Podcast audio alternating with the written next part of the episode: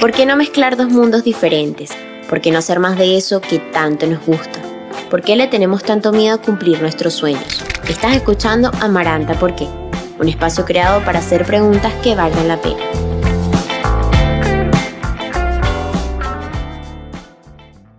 Hola, hola a todos, bienvenidos a otro episodio de Amaranta ¿Por qué? Qué emoción, otro miércoles más de casi seis meses que tenemos al aire. No saben mi emoción, de hecho les cuento algo que me tiene muy contenta. La semana pasada estuve revisando un poco los números, cómo nos ha ido en estos últimos meses y me fijé que hay más de 7.000 personas que han escuchado el podcast. Para mí es todo un honor haber he llegado a más de 7.000 personas. Yo no sé si es mucho, si es poco, pero para mí ya de por sí es todo un logro.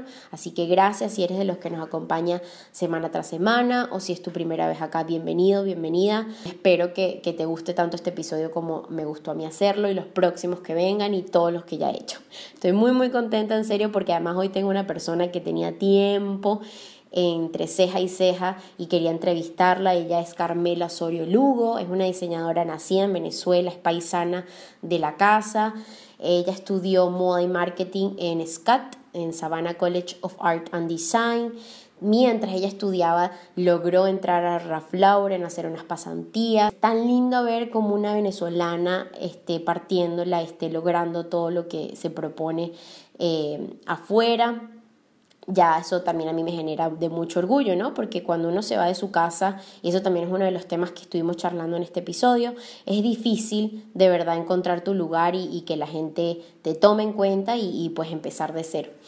Además de trabajar para Ralph Lauren, Carmela también trabajó en Calvin Klein. Actualmente es la cabeza del área de diseño y producción de la marca Attire. Además de, haber logrado todo esto, también lanzó su propia marca llamada Carmela. Y ahora hoy nos viene a contar toda esta trayectoria, llenarnos de inspiración, a motivarnos, a decirnos que todo lo que nos propongamos es posible.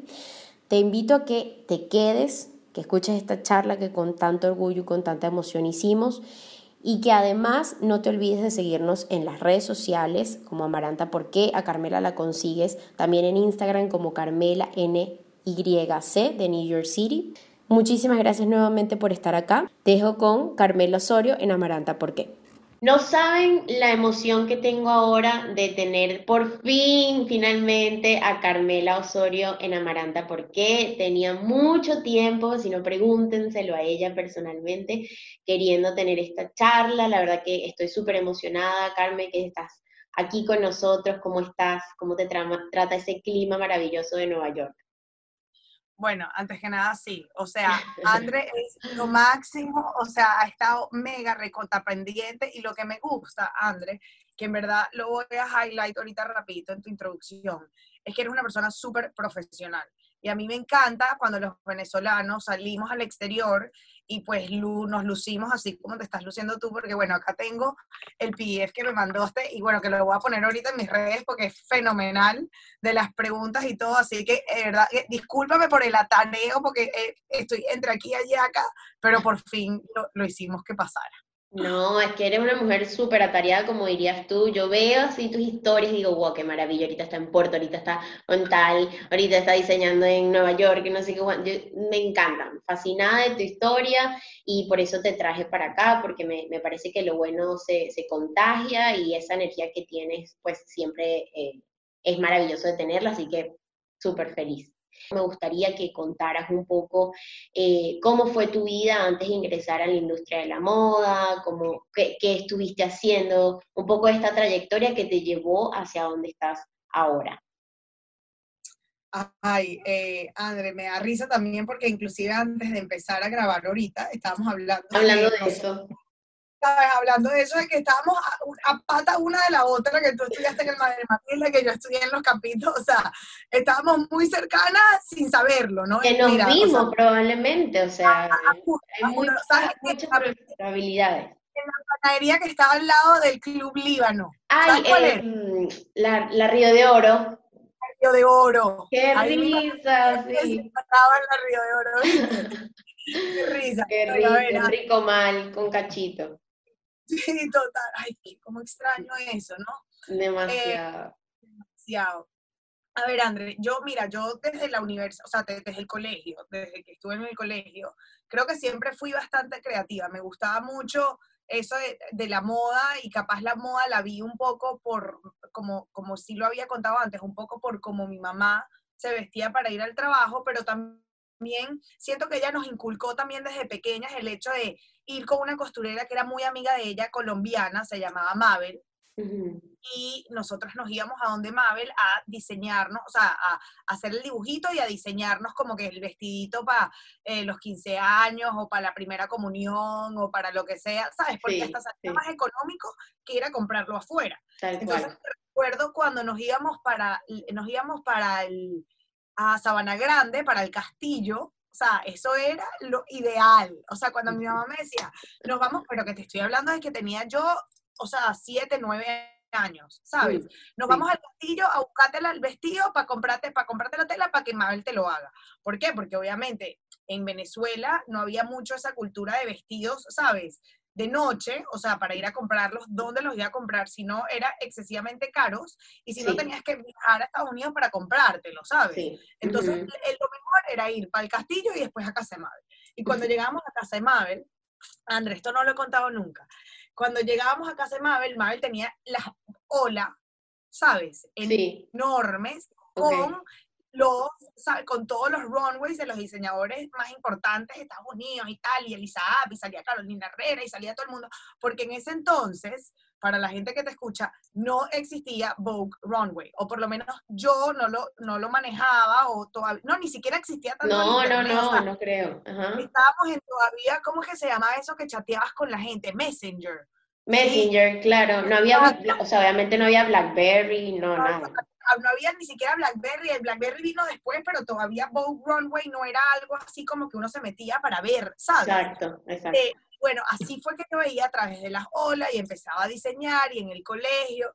Me recuerdo una amiga eh, que ahorita es mi hermana, se llama Grace Rodríguez, me decía cuando como que hacíamos como diseños ahí en clase de música, porque yo de música no tengo chamba. O sea, me encanta la música, estoy súper inspirada. Pero por la tenga, exacto, te iba a decir pero no sé, o sea, no, no sé cantar, no sé tocar nada, lo único que sé es bailar. Entonces, en clase de música me ponía a diseñar vestidos y me recuerdo que mi amiga me decía, a mí no me gustan tus diseños. yo, ahorita, mira, ¿sabes? Entonces, nada, así fue como al principio, o sea, el arte siempre me gustó, ¿sabes? Siempre fue un hobby, pero eh, siempre me imaginé como abogada o me imaginé haciendo cosas de relaciones internacionales porque me gustaba mucho el Moon cuando fui creciendo. O sea, me gustaba siempre tipo ayudar o como, o como debatir ante los problemas del día a día de los seres humanos y a mí una cosa que, por ejemplo, desde chiquita ahorita lo veo, ¿sabes? Porque uno se analiza y yo ahorita tengo una coach que es fenomenal, que me ayuda como a, a ver retrospecto, o sea, mi retrospecto, a mí, mi vida, ¿sabes? Cómo he llegado a donde estoy ahorita, ¿no? Y qué me puede hacer crecer o mejorar, porque yo creo que uno tiene que siempre mejorar con el tiempo. Pero una de las cosas que veo es que yo desde chiquita siempre me metía en problemas en el colegio, sobre todo en los campitos, me hacían firmar que si el acta negra o qué sé yo, notificaciones. La participación de falta. Todo, así.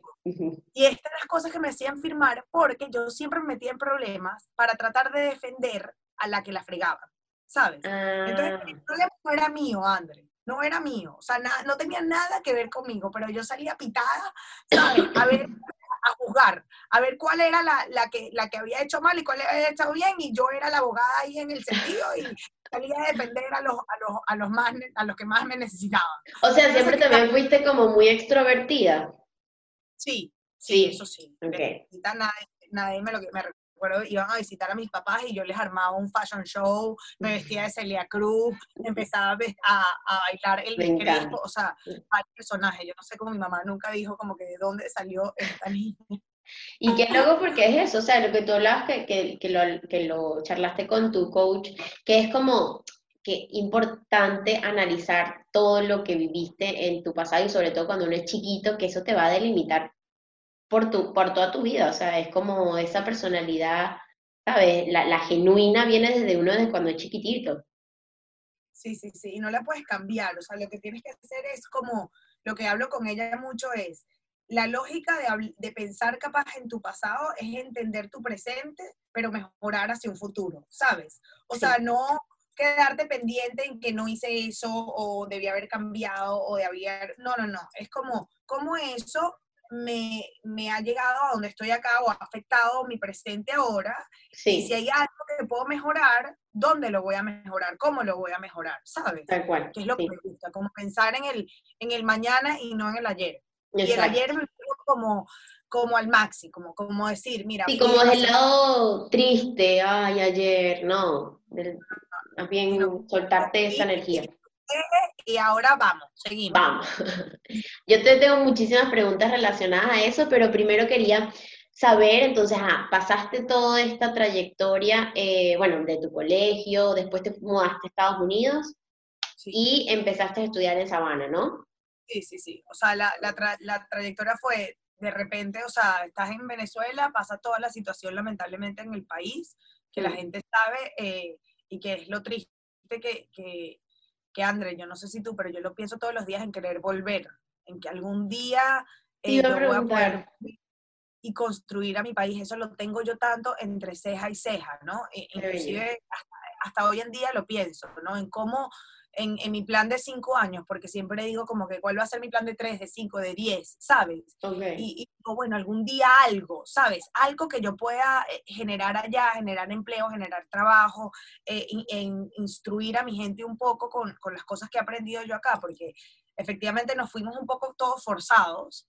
También yo, o sea, creo que todos en Venezuela un poco idolatrábamos esa vida de Estados Unidos en términos de que uno siempre viajaba a Estados Unidos y era como que, wow, ¿sabes? Sí. Disney y cosas de chiquito, entonces era eh, los programas de televisión, todos en Estados Unidos, entonces Estados Unidos desde chiquito te, crean este, ¿sabes? Este, este vínculo exacto. Entonces, Incluso hasta nuestra forma de hablar, yo no sé si tú lo has notado, quizás tú crees que es porque estás allá y, o sea, tienes este spanglish, siempre lo mencionas en, en, en las redes, pero incluso también nos los inculcaron estando viviendo allá. O sea, nosotros metíamos un montón de palabras que no eran nuestras.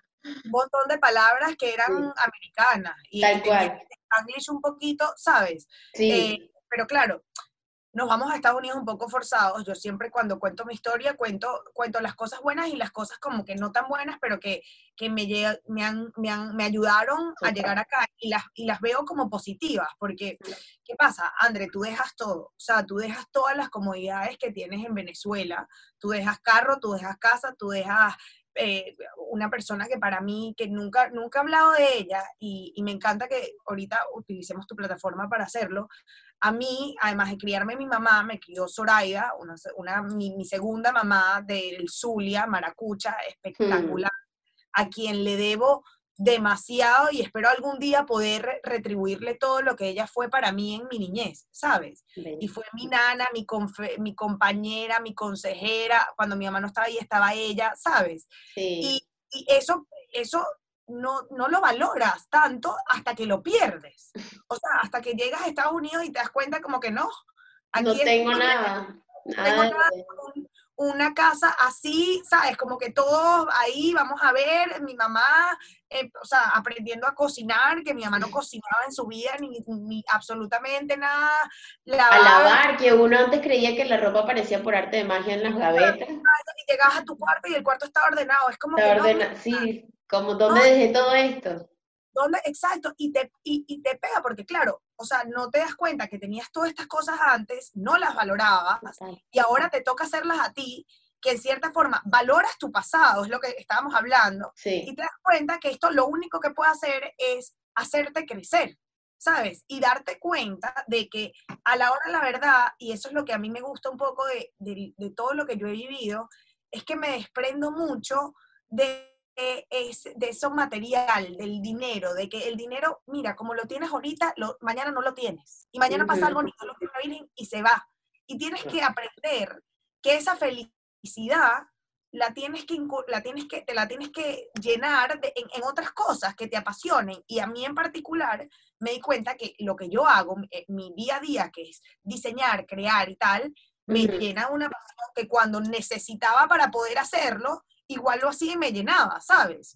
O sea, durante, durante mi, mi, universidad, o sea, no fue sol estrellas, o sea, yo tenía mis amigas que en donde, vaya, que le traían, les venían, o sea, los mejores, las mejores telas, las mejores esto, los viajes, y a, y a nosotros nos costó, o sea, a mi mamá y a mí nos costó ir para que yo viajara a Nueva York a buscar una tela, o sea, el trajín, el, el, el, el bendito... Sí, sí. Eh, el, el, bendito dinero, sí, que uno dice...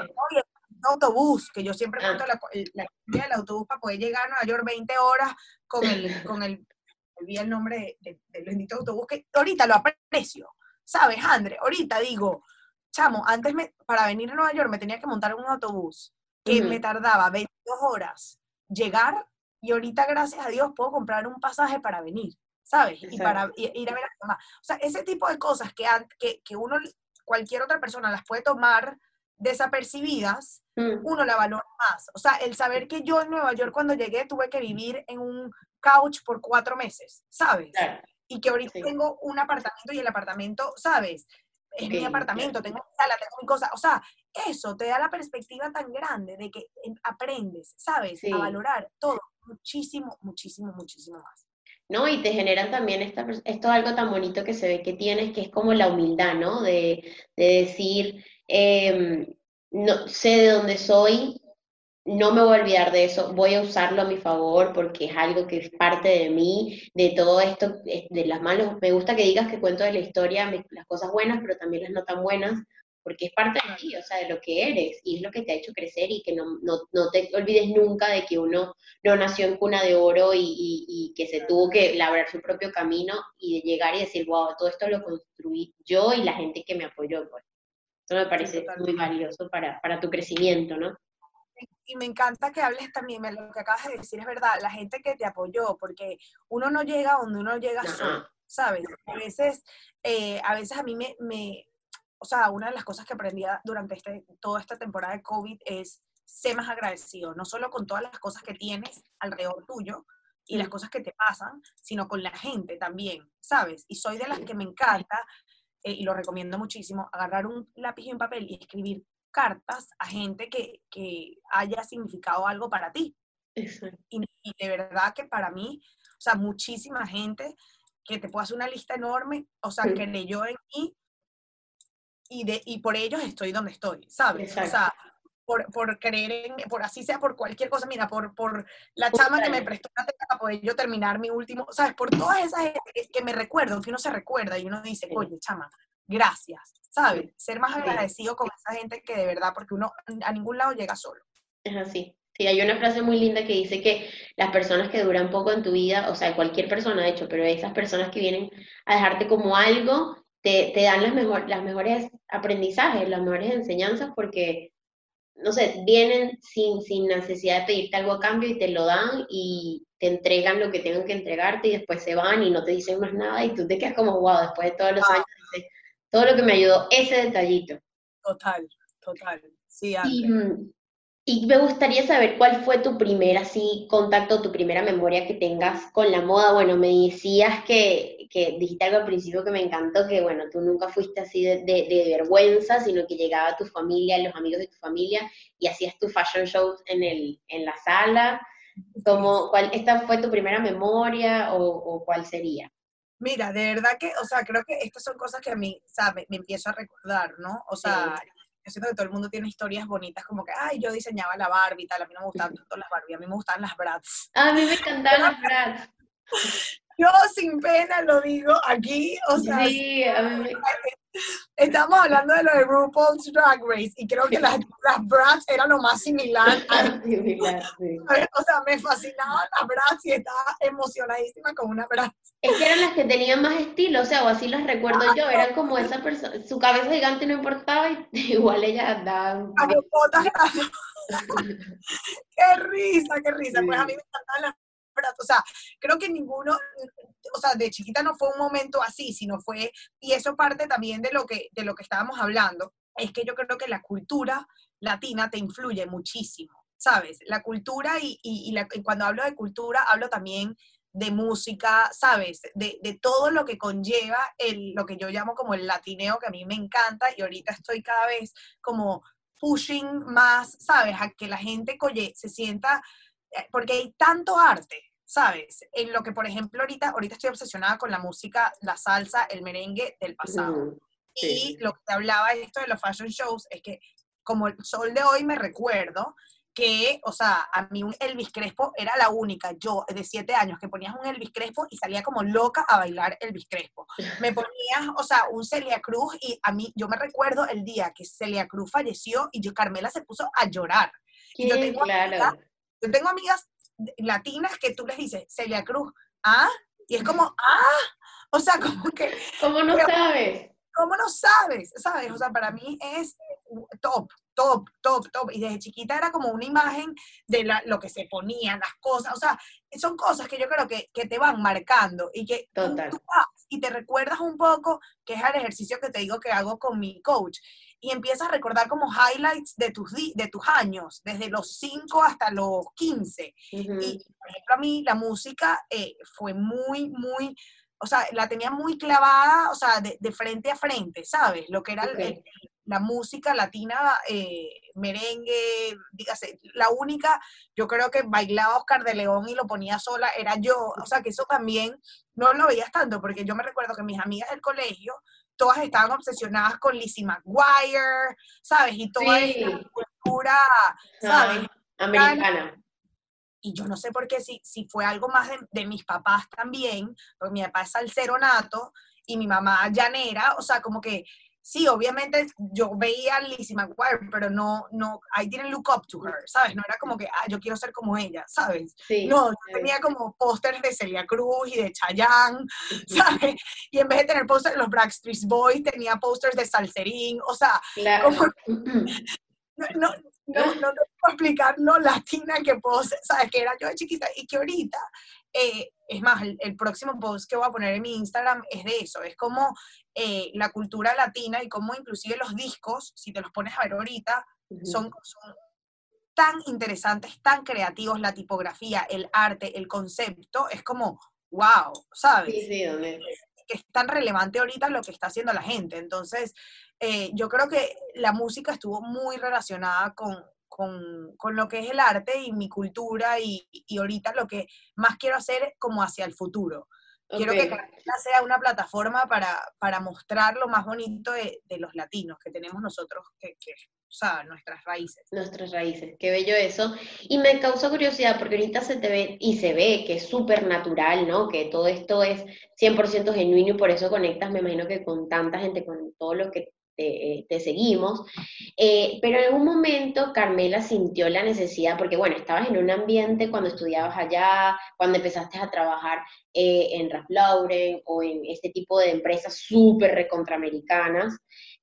¿No sentiste como la necesidad de encajar y de quizás bajar un poco, decir, no, este, voy a tratar de encajar y voy a irme por este lado y voy a, pegarme un poco más a lo que ellos son y no sé, algún momento llegaste a, sentir esta necesidad y después dijiste, no, wait, esto no soy yo, voy a despertar y voy a ser realmente quien quiero ser, no sé. ¿Alguna vez te pasó? Eh, en verdad, honestamente, yo creo que estando en Ralph Lauren, o sea, en Ralph Lauren lo que me pasó, nunca, creo que nunca perdí mi autenticidad de ser de latina, ¿sabes? O sea, de que yo llegaba con mi acento y con mis arepas, la historia de las arepas en Ralph Genial. No, chama, y me recuerdo como si fuera ayer, te lo juro. O sea, la arepa que se comió Jerry, que era el hermano de Ralph Lauren, era la que nosotros le llamamos aquí en Estados Unidos el gato, que era, eh, que eso yo nunca me lo había comido en Venezuela. O sea, eso te iba a decir, nunca lo había escuchado en mi vida. el la que acá llaman el gato es bueno, llamas el gato capaz porque siempre voy a Caracas, Arepas Bar y, al otro, eh, y al otro lugar, ¿cómo se llama? El Cocotero. Okay. Es eso de mano con plátano y aguacate. Wow. Lo que me parece loquísimo, André, es que yo viviendo en Venezuela por 18 años de mi vida, nunca me comí una arepa así. No, yo tampoco. Qué risa. esa combinación acá en Estados Unidos. Y esa fue la, la arepa que se comió el hermano de Ralph Lauren así, sea, que, que, fue una como una, ah, para mí fue lo máximo. O sea, claro, ver esas situaciones y que... No lo podía creer, o sea, la primera arepa que se comió Ralph Lauren y Jerry Loren, se las di yo y se las cociné yo. O sea, eso es algo que yo me lo quedo hasta cuando me muera, ¿sabes? Sí, en tu lápida. lápida, o sea, la que le cociné la primera la arepa. Me encanta. Eh, Andre, si te voy a ser honesta, eh, estas, estas casas de moda aquí americanas son americanas. O sea, Ralph Lauren está hecha eh, y la esencia y el DNA del Ralph Lauren es the American life, the American dream, el americano, ¿sabes? Todo, absolutamente todo. Apuntando americano, o sea, todo. todo, todo, todo. La esencia del americano, desde la, cultura preppy hasta the ranch y todo esto, como que, ¿sabes? Cowboy, cowboy no puede ser más americano, preppy no puede ser más americano. O sea, todo lo que ellos, como que en lo que ellos se fijan es ¿sabes? Las raíces de las culturas, subculturas americanas que, o sea, que han vivido a lo largo de los años. Y por eso es que Ralph Lauren es tan, tan apreciado y, tan, y, tan, y tan querido aquí en Estados Unidos. Y pues, eh, una, o sea, yo al sol de hoy todavía admiro demasiado eh, la marca. Sin embargo, estando en la marca, claro, tienes que un poco encajar. O sea, es decir, cambias un poco tu forma de vestirte, ¿sabes? Y tu forma de o sea, de verte al día a día a ser un poquito más Ralph Lauren, es decir, la camisita de botones, ¿sabes? Okay, O los colores que utilizas, etcétera. Y si te digo yo, ahorita, el sol de hoy, una de las cosas, o sea, una de las marcas que más tengo en mi closet es Ralph Lauren, pero las uso mucho a mi manera. Que eso es la diferencia de cuando estaba yo allá. Yo cuando estaba ahí, también, o sea, back to lo que pienso, estaba, estaba más pequeña, estaba eh, eh, experimentando qué es lo que me gusta y eso es lo que yo digo siempre en mis workshops, que es, mira, yo tenía, cuando mi primera pasantía en Ralph Lauren, yo tenía, está cumpliendo los 20 años, ¿sabes? y entonces, y de ahí fui todos los summers, todos los diciembres, o sea, iba.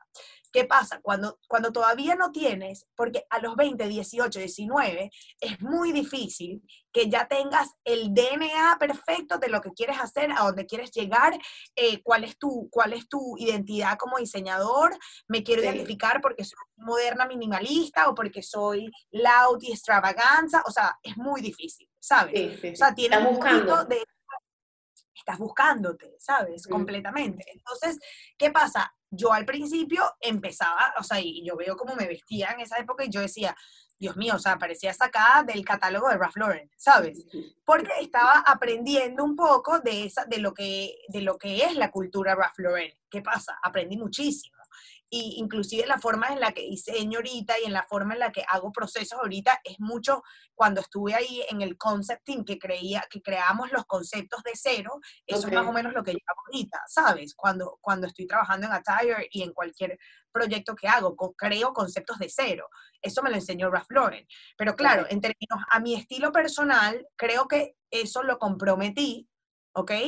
Eh, sin embargo, creo que mi cultura latina fue lo que me hizo a mí y mi persona, o sea, mi, mi latineo, mi personalidad, mi, carácter, claro. Mi carácter, mi qué pena eran cuatro letras, mi, o sea, eso fue lo que me hizo a mí distinguir, o sea, destacarme de los 500 pasantes que estaban ahí.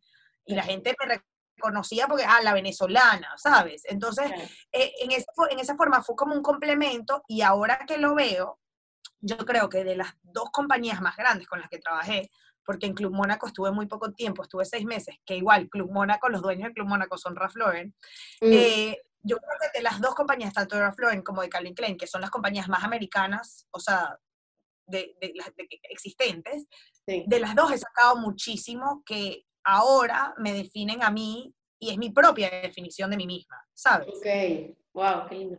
Sí. O sea, como que agarraste esta, toda esta eh, cultura americana y también se puede decir que la tuya, donde vienes, y la mezclaste y pues surgió 100% lo que es hoy en día pues, esta identidad, más que nada visual me parece, ¿no? Claro, claro. No, y, y, es muy interesante, una de las personas también que marcó muchísimo mi carrera fue mi, mi profesora de senior, mi profesora de grado, del último año de la universidad, eh, yo me gradué cumpliendo los 22.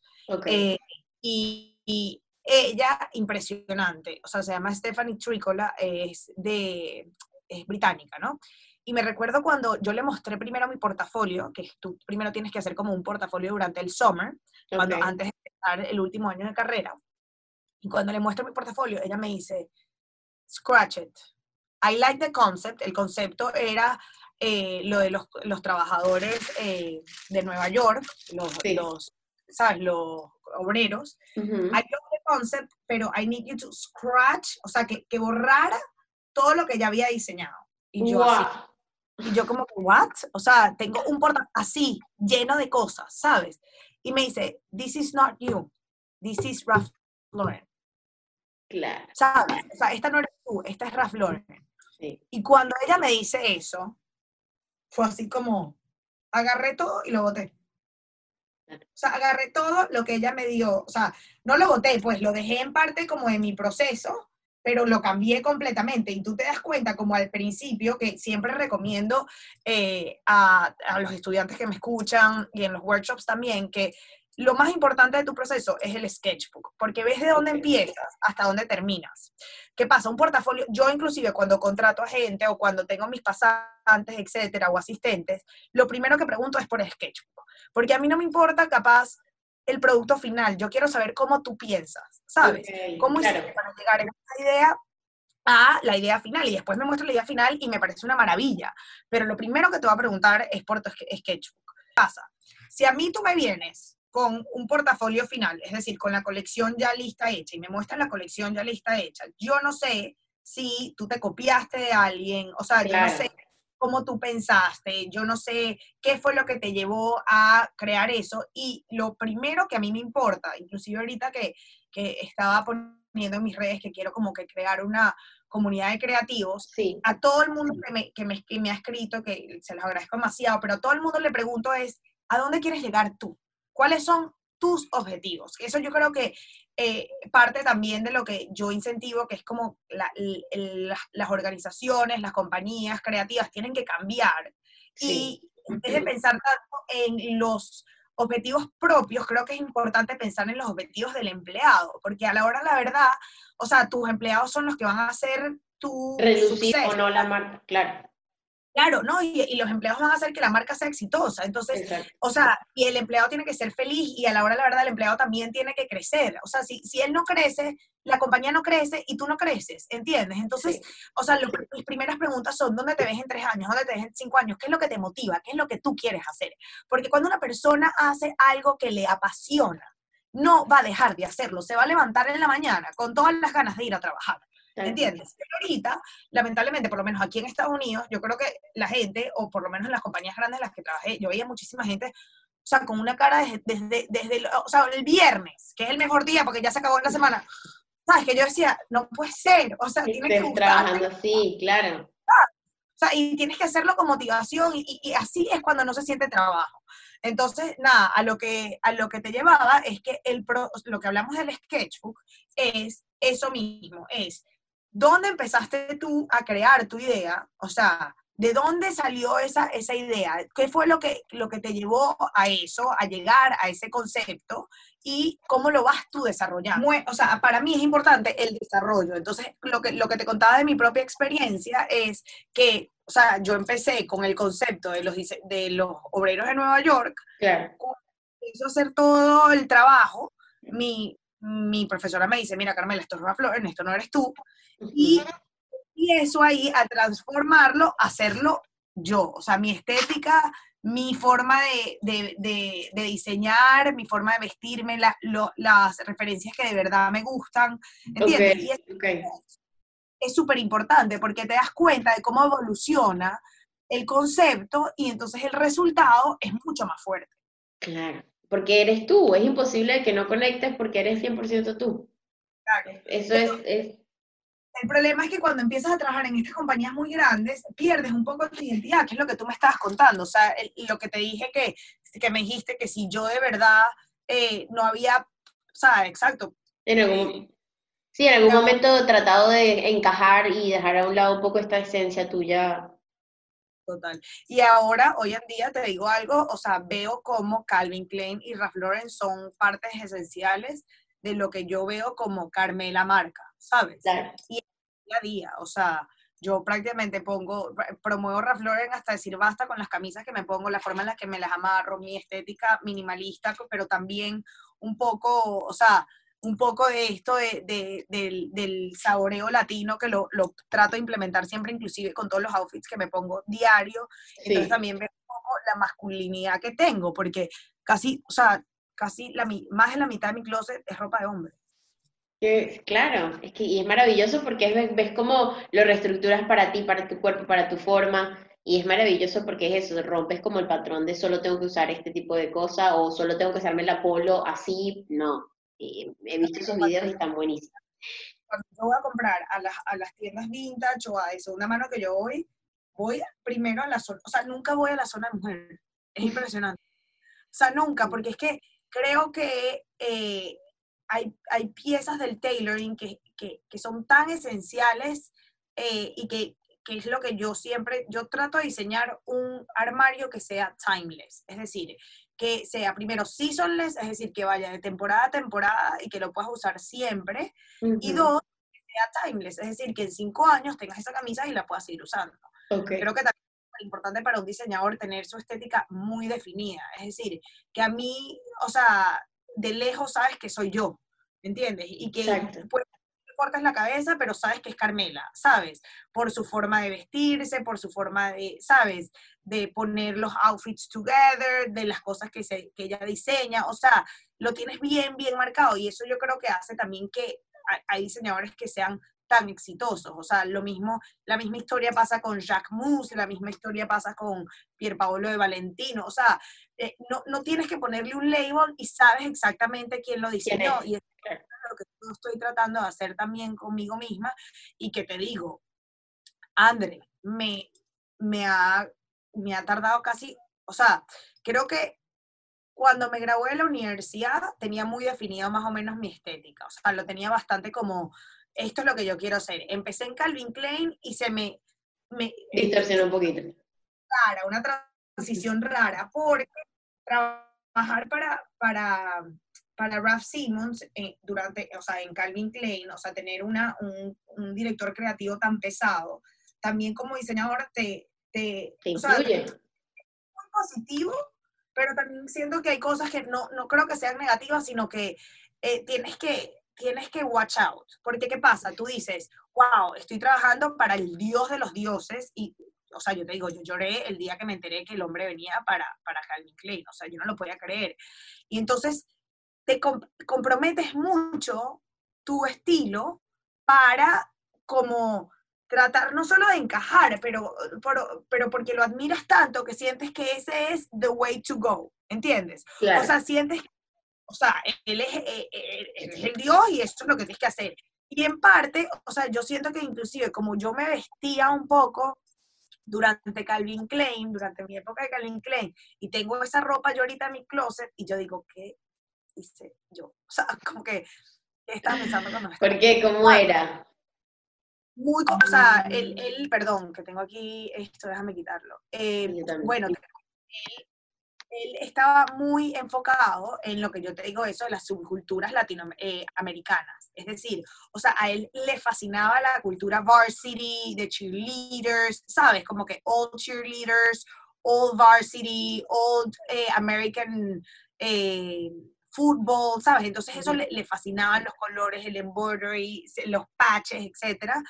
Y, o sea, hay veces que yo decía, esta, o sea, o parecía una cowgirl o parecía una cheerleader. O sea, por la calle y llegaba a la oficina y era como que, wow, qué cool lo que te has puesto y me sentía fenomenal, pero después lo veo y yo digo, o sea, yo me estaba vistiendo conmigo.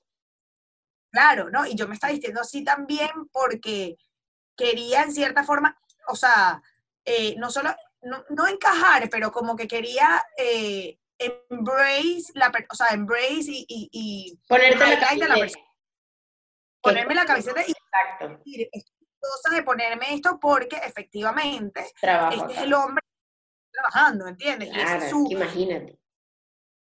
Claro, ese es lo que él está imaginándose, esa es su forma de crear, etcétera. O sea, tengo que representar la marca, ¿entiendes? Claro, Pero ahora que lo no, no. No. Eh, no. O sea, lo estuvo bien en su momento, pero ya.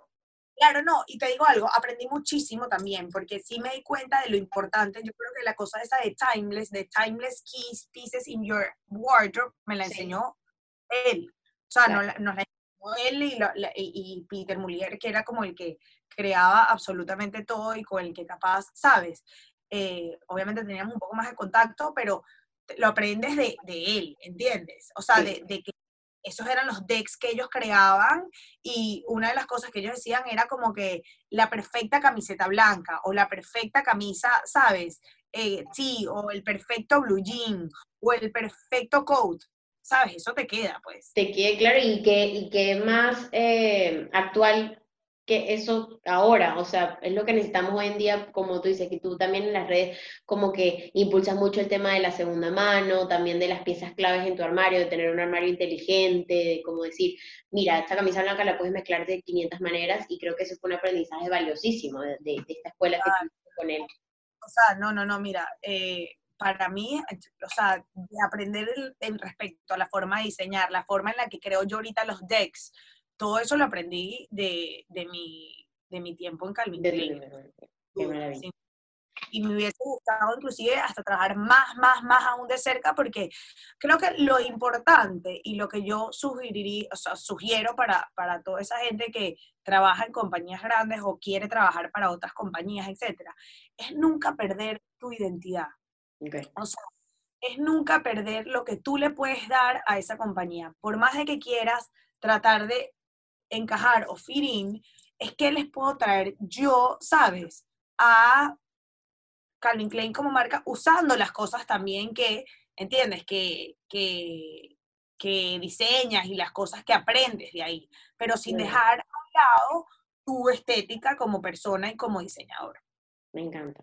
Carmi, ahora que estás, em, bueno, obviamente súper clara de cómo quieres mostrarte, de, quién eres, también como que tuviste toda esta escuela, pasaste por un lugar, por muchos lugares súper importantes para ti, tu crecimiento, y bueno, obviamente importantes a nivel mundial. Em, ¿Cómo es este día a día? ¿Cómo vives tus procesos creativos? Ahorita estás en Attire, eh, esto, eres como la cabeza, si mal no, no, no recuerdo o leí, eres la cabeza en el área de diseño, ¿Cómo, ¿Cómo es esto? ¿Cómo vives este proceso creativo? Tu día a día. También sabes que me llama mucho la atención y quizás esto sea hasta más personal, pero tiene que ver con el profesional. ¿Cómo te levantas en la mañana? Como esta motivación, o sea, una, un mantra, una música, que tú también que dices que te, que te inspira la música. Digo proceso creativo en todo, en tu vida, en lo profesional. Mira, André, eh, o sea, creo que ahora, gracias a Dios, estoy donde, donde tengo que estar, ¿sabes? En el sentido que estuve casi ocho años trabajando para compañías grandes, eh, en oficinas de nueve a siete. O sea, esa canción de 9 to 5 me encanta porque es buenísima. Y dice, working 9 to 5, what a way to make a living, ¿sabes? De your use your mind. Y, y están así. Porque, yo soy de las que pienso, André, que en verdad o sea, trabajar de 9 a 6 es una pérdida de tiempo para las compañías y pérdida de dinero. O sea, nadie trabaja de 9 a 6, nadie está ahí metido de 9 a 6, o sea, te meten en reuniones y tal, tu cabeza está en otro lado, o sea, siento que no sacas lo mejor de ti diario, ¿sabes? Eh, cuando te, te, enfrascan en estos horarios, ¿no? Y esa es la forma en la que esa Senia, que es lo que a mí me encanta de ella, porque ella lee muchísimo y aprende mucho a través de los podcasts y tal, y tenemos esa misma mentalidad. Y lo que me gusta ahorita de mi proceso creativo, bueno, sí, efectivamente, soy la cabeza en el área de diseño y de producción, cosa que para mí ha sido completamente un challenge, porque de pasar a tener unos jefes maravillosos, impresionantes, y de como que de ser tier 3, o sea, no, no ser la cabeza en Calvin Klein a pasar de ser la cabeza una, en una compañía, es un es un reto impresionante. muchísimo y que creo que yo misma, uno tiene que tener más confianza en uno mismo, ¿sabes? O sea, yo misma no me tenía, o sea, yo mm, no me lo creía tanto hasta que estuve ahí, hasta que me puse en la broma y me lo metí y me lo creí, ¿entiendes? O sea, yo ahorita, hace un año, antes de empezar eh, a Tire, antes de conocer a esta, yo te hubiese dicho, o sea, yo le, yo le metí con todo, siempre, pero yo decía, o sea, ¿cómo voy a hacer? Y después ahorita estoy aquí que no vale, esto es un pan con queso, ¿sí me entiendes? sí. Tal cual, claro. pues es difícil, pero, o sea, vas a través del tiempo buscando las maneras y buscando las estrategias que más te convengan a ti misma para crear y para seguir desarrollándote como individual y como compañía. Eh, mira, yo de verdad, o sea, mis días son muy distintos. O sea, hay días en los que me puedo levantar a las 8 de la mañana y hay días en los que me puedo levantar a las 10. Pero es cuestión de, o sea, tú estructurar bien tu semana y saber qué es lo que yo tengo que cumplir esta semana, o sea, cuáles son mis prioridades. Y yo creo que en verdad esto siempre lo tengo ahí en el to-do de que lo iba a hacer, de que lo voy a hablar con mis seguidores y tratar de ver cómo buscar la manera de, enseñarles también eso. Pero si tú sabes dar tus prioridades, o sea, es cuestión de que sepas utilizar tu tiempo cada día de la semana. ¿Entiendes? En base a esas prioridades, por supuesto. Claro, por supuesto. Entonces, capaz el lunes, pues el lunes en la mañana me lo tomo para hacer cosas personales y en la tarde termino todas las cosas que tengo que hacer. ¿Entiendes? O capaz el martes, si lo utilizo todos los días para trabajar eh, en la mañana en, development y en la, en, la, en la noche en sketching, pero bueno, la tarde me la tomo para, ¿sabes? Para estructurar. Marca personal o algo así lo que sea. Es cuestión de cómo utilizas tu tiempo de forma inteligente para el objetivo final. A mí lo que, mira, lo que más me gusta de Tire es eh, que ahorita, bueno, como, como todos estamos trabajando working from home, pero nosotros llevamos un año así y a mí me da muchísima satisfacción saber de que yo controlo en cierta forma mi tiempo, ¿entiendes? Yo soy dueña de mi propio tiempo y lo utilizo de la manera más productiva para alcanzar los, los, los goles eh, o sea, los, los, los goles más importantes. O sea, te explico, yo siento que yo de 9 a 5 en Calvin perdíamos demasiado tiempo haciendo nada. ¿Entiendes? Y claro. muchísimo más trabajo y muchísimo más personalidad, más, eh, responsabilidad. Em, utilizo mi tiempo muchísimo mejor y no estoy en una oficina de 9 a 7, ¿entiendes? O sea, tengo muchísimo más, más, más creatividad, tengo muchísimo más tiempo para hacer producción, viajo, conozco, me inspiro, eh, eh, el, el, trabajar cada uno como que también con su tiempo creo que te hace apreciar también más tu trabajo, ¿sabes?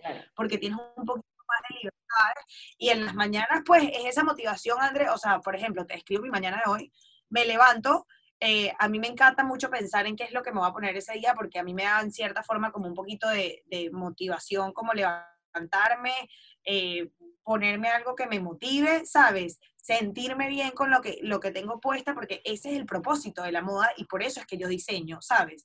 No es que, y no me tardo mucho en pensarlo, eh, André, a mí me encanta lo que dijiste ahorita de lo del closet inteligente. Ese es mi closet. O sea, yo tengo camisas organizadas, chaquetas, eh, blazers organizados y, también tengo em, como que todo lo que es tipo el undergarment, ¿sabes? O sea, las camisetas, los pantalones, los chores, etcétera, los tengo ya todos como en un lugar y es cuestión de agarro aquí, agarro, agarro acá y ya, ¿sabes?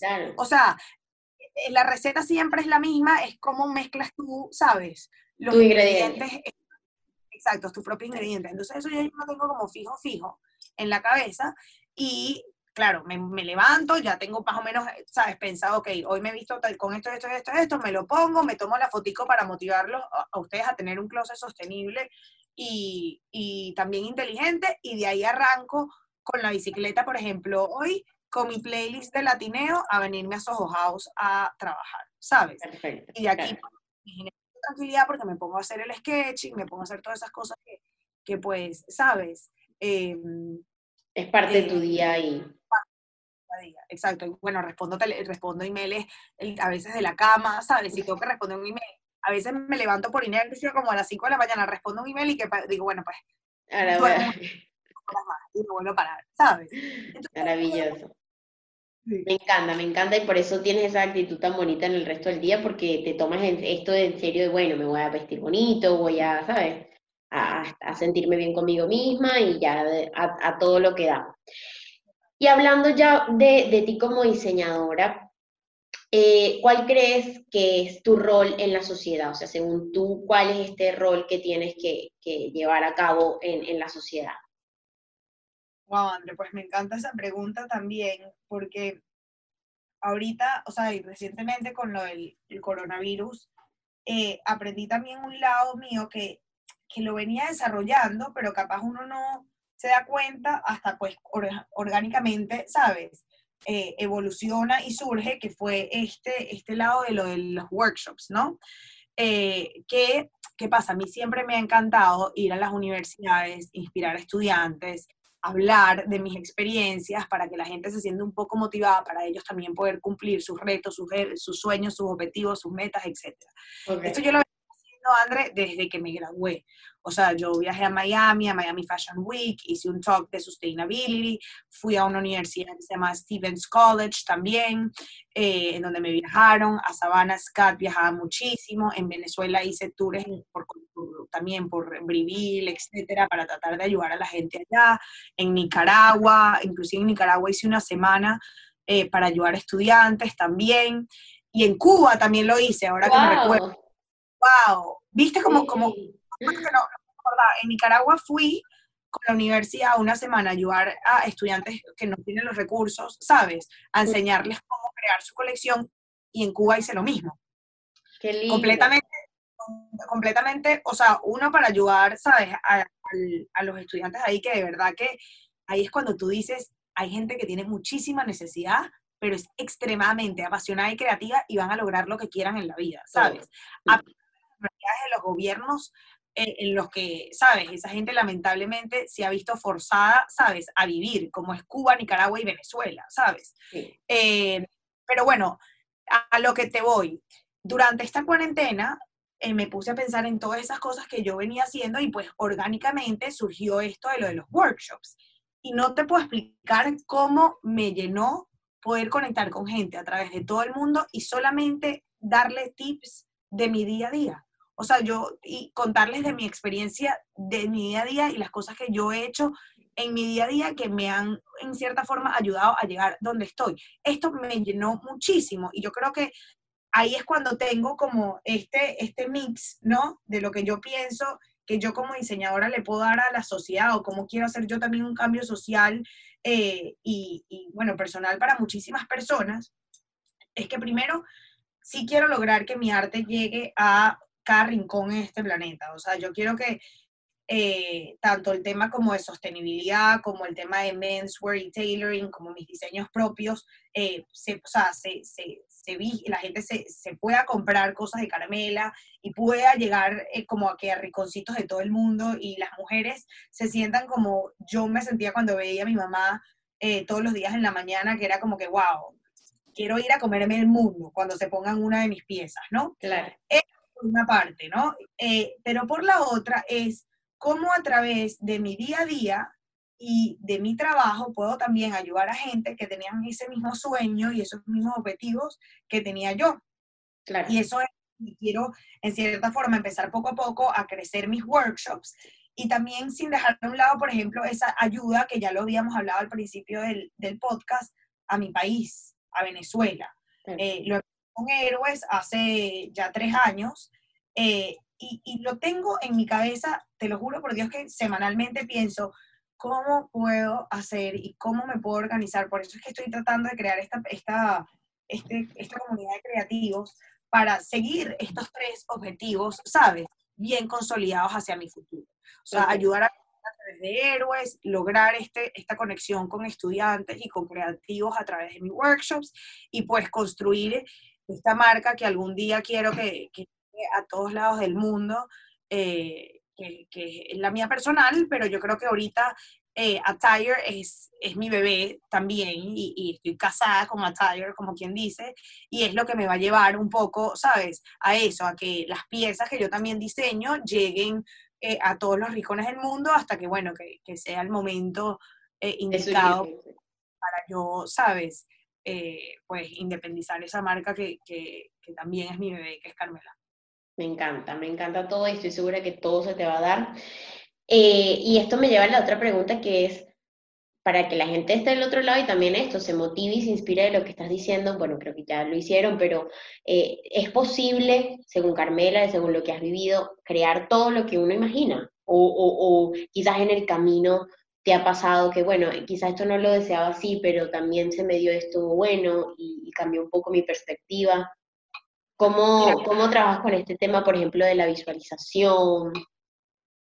André, creo que en este mundo no hay límites. O sea, el mundo y, y, la vida de, para un creativo no puede tener límites y nunca puede existir la palabra no.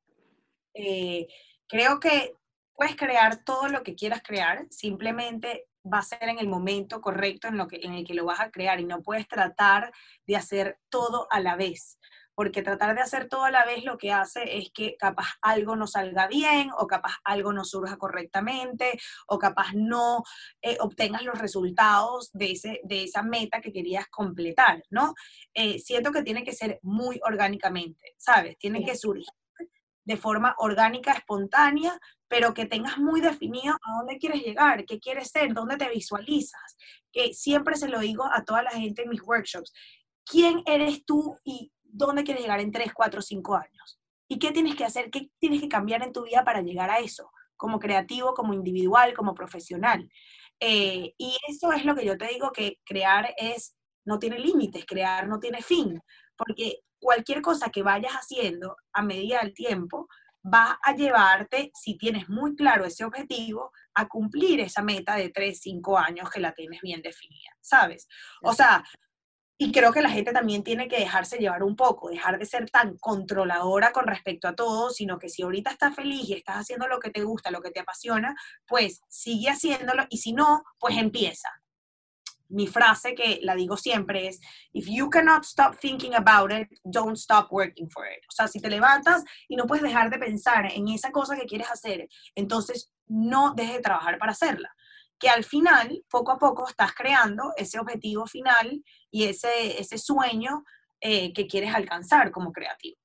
Me encanta, sí, estaba aquí viendo porque digo, eh, es, tan cierto, ¿no? De, de, si no puedes, esa frase me parece fascinante, si no puedes dejar de pensar en eso, no puedes dejar de trabajar en eso, o sea, tú tienes que estar con esta meta todos los días y de, pasito a pasito, como haces tú, como lo compartes de bueno, hoy voy a trabajar en esto, mañana voy a trabajar en lo otro.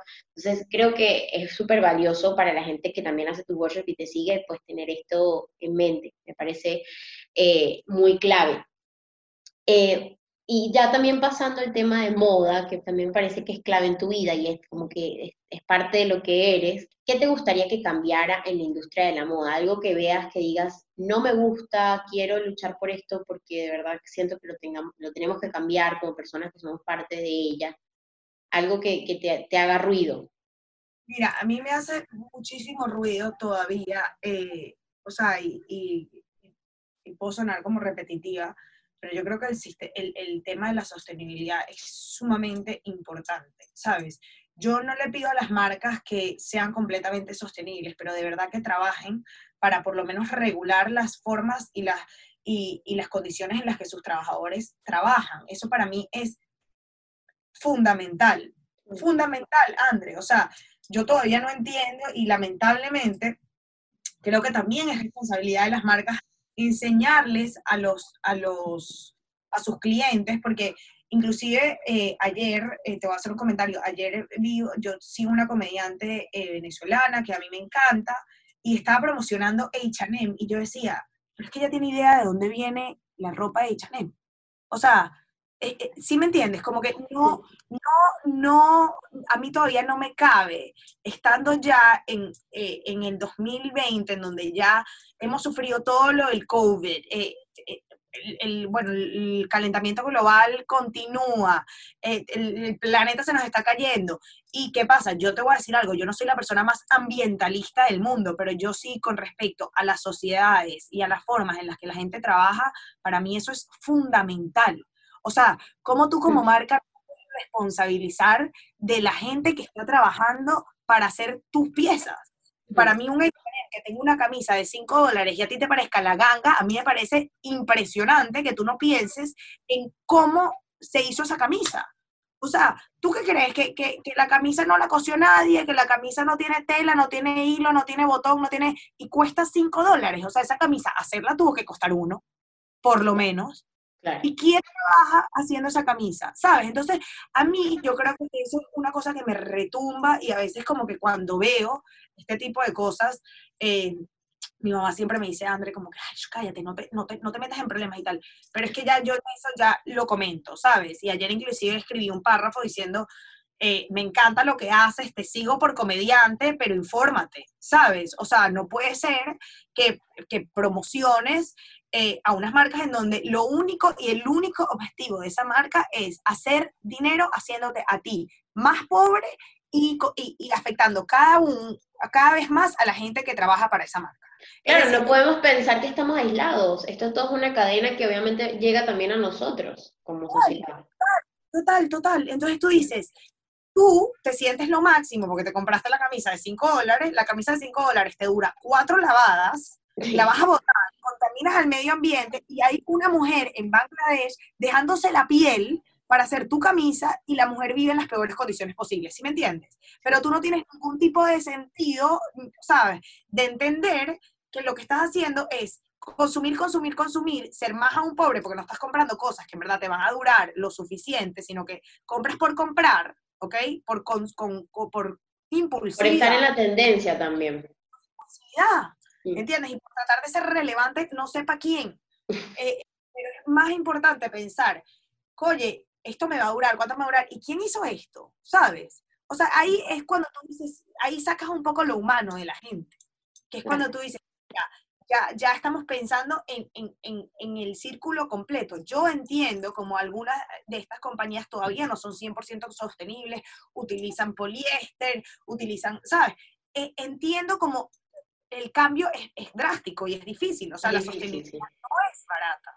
La sostenibilidad es cara. ¿Por qué? Porque evidentemente son eh, eh, materiales eh, naturales o reciclados y eso lleva a un proceso, un proceso más extenuante. Sin embargo, tú como, como consumidor, oye, si te informas del día a día de todo y tienes el Instagram a, tope y tienes todo en la, mano, coño, me parece un poco importante también preguntarte, pues, ¿de dónde viene esta camisa?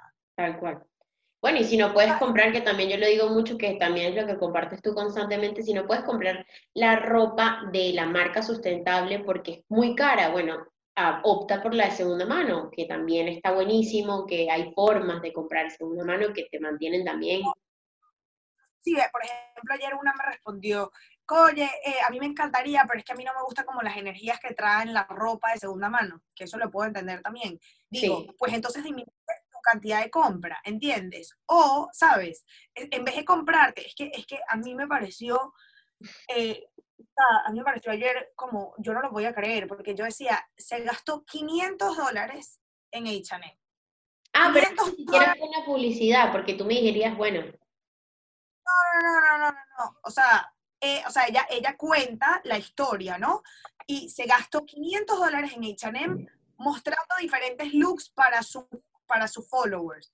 Okay. Y yo digo, 500 dólares en H&M o sea, te compras H&M completo con 500 dólares, ¿sabes? Sí, o sea, la cantidad de ropa. Y las respuestas eran, yo compro y a veces ni me lo pongo y lo voto. O sea, yo decía, no, no puede ser. O sea, ese es exactamente el problema. Eso es lo que quiere H&M, que tú compres, lo votes y después vuelvas para comprar más cosas. H&M, Forever, Zara, todas esas marcas. Dólares te puedes comprar ocho buenas piezas o diez buenas piezas o hasta más, porque yo compro con 500 dólares, yo le saco el juguito en The Real Real, en Vestier Collective, en Depop, en, en, eh, bueno, pues en Goodwill, le saco, tú no te imaginas todo lo que tú puedes comprar en Goodwill con 100 dólares, no te imaginas. O sea, yo, yo, tengo que mostrarlo en la gente, o sea, no te, te llevas un closet completo, o sea, con, con 500 dólares, si no te gustan las cosas de segunda mano, te compras un closet de 10 piezas, y las intercalas y te van a durar por lo menos, ¿entiendes? O sea, si es una marca que es sostenible, que es natural, que tiene todas estas regulaciones, o que por lo menos una que en la que tú estés claro de que los trabajadores están bien pagados, ¿entiendes? Tal cual. Estoy estas piezas te van a durar muchísimo más que las cosas que votaste y que no usaste en el Chanel. Mira, Cari, ¿tienes alguna, ahorita que estás hablando de ese tema que puede ser interesante para los que nos escuchan y no estén tan familiarizados con todo este tema de, bueno, de segunda mano, sustentabilidad, eh, ¿tienes como referentes, cuentas, libros, documentales, algo que recomiendes que hable de estos temas que te parece, o sea, que te vaya a parecer interesante? Mira, yo, o sea, yo he visto muchísimos documentales, eh, pero siempre recomiendo uno porque ¿qué pasa? Obviamente ya cuando ves uno empiezas a envolver, a, mm, como que a de verdad meterte en el, eh, ¿sabes? en el despelote y no, y no paras, ¿no? Es como, como compulsiva la cosa. Después que ves uno, quieres otro y quieres otro y acá.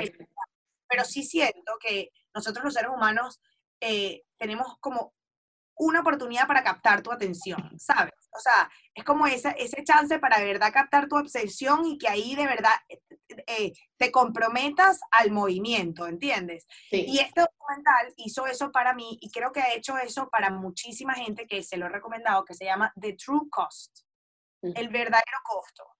Eh, es un documental de una hora y media, André. Impresionante, lo he visto por lo menos 12 veces, o sea, me da ganas de volverlo a ver, llevo como, no sé, como seis meses sin verlo. lo veo cada año solamente para recordarme de que estoy haciendo un cambio, ¿sabes? De que en verdad lo que estoy haciendo vale, eh, tiene sentido.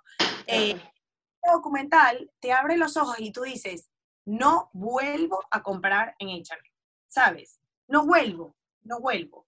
Y o no vuelvo a comprar en Sara, o no vuelvo a comprar. Y yo digo, mira, ¿a quién le miento? Todo el mundo se compra una cosa de Sara, otra cosa de Sara, porque Sara está, o sea, ¿sabes? A, a, tope, pues. Tan difícil, te juro pero que yo eso lo entiendo, pero disminuye la compra. O sea, te, das cuenta de que, oye, tengo que pensar un poquito más en el momento que voy a ir a esa tienda, ¿sabes? En vez de gastarme 500 dólares, bueno, ahorita en verdad solamente necesito esa camisa y pues no la consigo en ningún lado y estoy súper corta de budget, voy nada más una vez. Pero la próxima vez ahorro y voy a la otra compañía en donde por lo menos sé que no está hecha en Bangladesh, sino está hecha en México, eh, con buenas condiciones laborales y, la, y, que yo misma estoy contribuyendo de forma positiva a, al mundo en general. O sea, que ese, a mí también, si quieres ser egoísta y decir, claro. Egoísta, ese es el problema del COVID. O sea, e, e, el COVID yo creo que nos, todo lo que nos ha enseñado ha sido oye, a primero ser un poco más agradecido, segundo, valorar tu día a día y tercero, oye, pensar un poco en los demás. Tal e, cual un poquito menos egoísta y decir, oye, aquí yo no vivo sola en este mundo, ¿sabes? Aquí ve muchísima gente y que si fuéramos un poquito más atentos al que tengo al lado, ¿sabes? Eh, las cosas fueran un poquito más distintas, ¿entiendes? Sí. Así que es importante tanto en la moda como en cualquiera de los otros eh, problemas que, que, tenemos en la humanidad. De los millones que tenemos. Mira, Car, para ir cerrando, porque sé que está, te, agarré en tu horario laboral y demás, eh, me gustaría saber para ti qué significa la pasión por el oficio, porque eres una persona que se ve muy apasionada por lo que hace eh, y me gustaría esto, que lo describieras, ¿no? ¿Cómo se vive esta pasión por el oficio? ¿Qué significa para ti? Mira, eh, André, yo estoy casada con mi trabajo ahorita 100%. Y te explico para mí qué es la pasión por el oficio. Eh, le voy a echar un cuento que es cómico, ¿no? Eh, esto viene un poco relacionado a lo que hemos hablado de que eh, nos criamos en colegios, ¿sabes? En donde tienes una perspectiva en donde... Muy, muy, arraigada, ¿no? Que es que te casas joven y tienes hijos y tienes una familia y, y, te entregas la vida a tus hijos y eso a mí me parece fenomenal y casi todas mis amigas del colegio, eh, o sea, ese, ese, es el futuro que ellas han decidido eh, y el camino que adoptar. Admiro muchísimo porque yo en un futuro a mí me encantaría ser mamá. Sin embargo, por, por lo que me ha pasado a mí y, el camino y mi vida, me he dado cuenta que capaz ese no es mi camino que de verdad lo tengo que aceptar y que el camino que estoy construyendo es el camino que yo quiero construir y el que me beneficia a mí y el que me gusta a mí y es mi vida y es mi futuro. Y ah, con quien me casé, que yo de chiquita decía, a los 27 tengo que estar casada, con hijos y tal, ¿sabes? Como que siempre tienes como estas cositas de chiquita que piensas, ¿no? Yo cumplo 27 en una semana, André, y lo menos... No puedo creer que tengas 27, pensé que tenías un poquito más, has logrado tantas cosas en tan poco, me encanta. La semana que viene años. Y lo que me parece impresionante es que ese objetivo que tenía a los, a los 12, 15 y tal, que me lo pensaba, ¿sabes? Ahorita lo veo aún muchísimo más lejano porque yo digo, oye, yo en esta vida, esta vida la vivo una sola vez y yo quiero lograr todas esas cosas y todas esas metas, ¿sabes?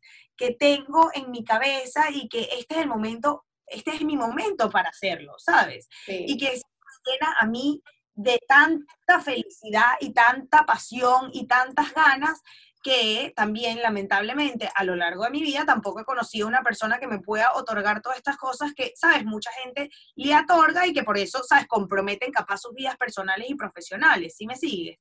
Sí, sí, sí. Yo ahorita personalmente eh, estoy dedicada a mi trabajo, estoy dedicada a lo que hago, estoy dedicada a construir esta comunidad y esta plataforma para los demás, que me llena de muchísimo amor, que me llena de muchísimo cariño y alegría, y que me da una pasión muy fuerte para levantarme todos los días y hacerlo y seguir echándole pichón y, seguir construyendo y seguir creando eh, y, lo veo.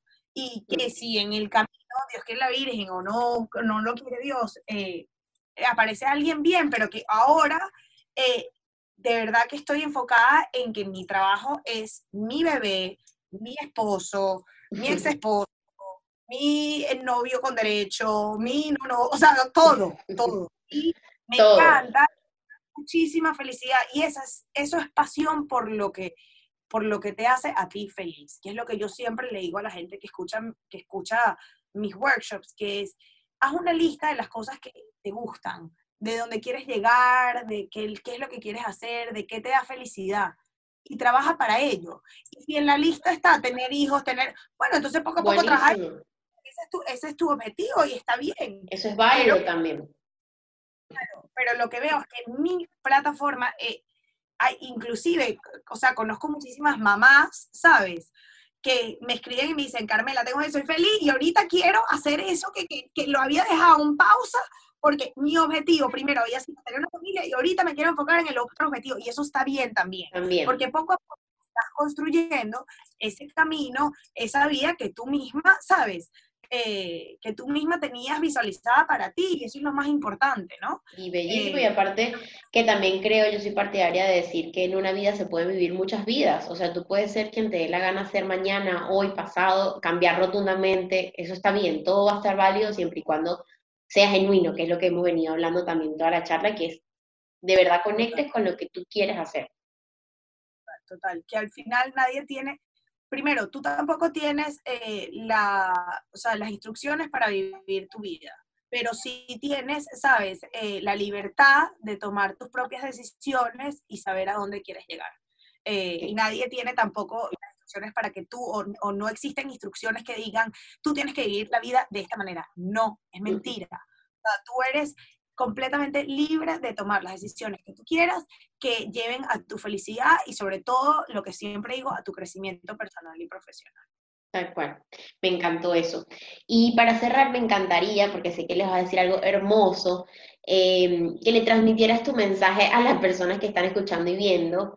Eh, en este momento tan particular, ¿no? Post-COVID, bueno, en, en, tu caso, ahorita nosotros en Argentina acá seguimos en cuarentena, eh, bueno, sigue el COVID obviamente, pero digo, eh, más allá de eso, ¿qué les quisieras transmitir a, todos los que nos están escuchando y viendo? ¿Qué mensaje?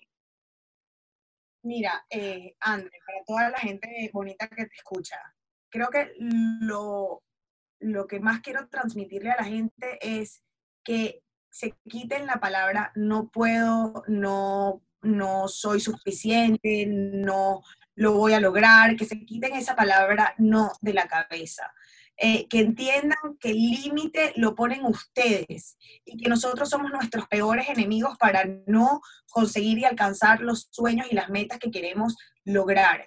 Que el ser humano puede lograr lo que se proponga con tal de que se ponga de verdad a ello, que le ponga corazón y pasión al asunto y merengue y salsa para lograr cualquier objetivo que se ponga entre ceja y ceja.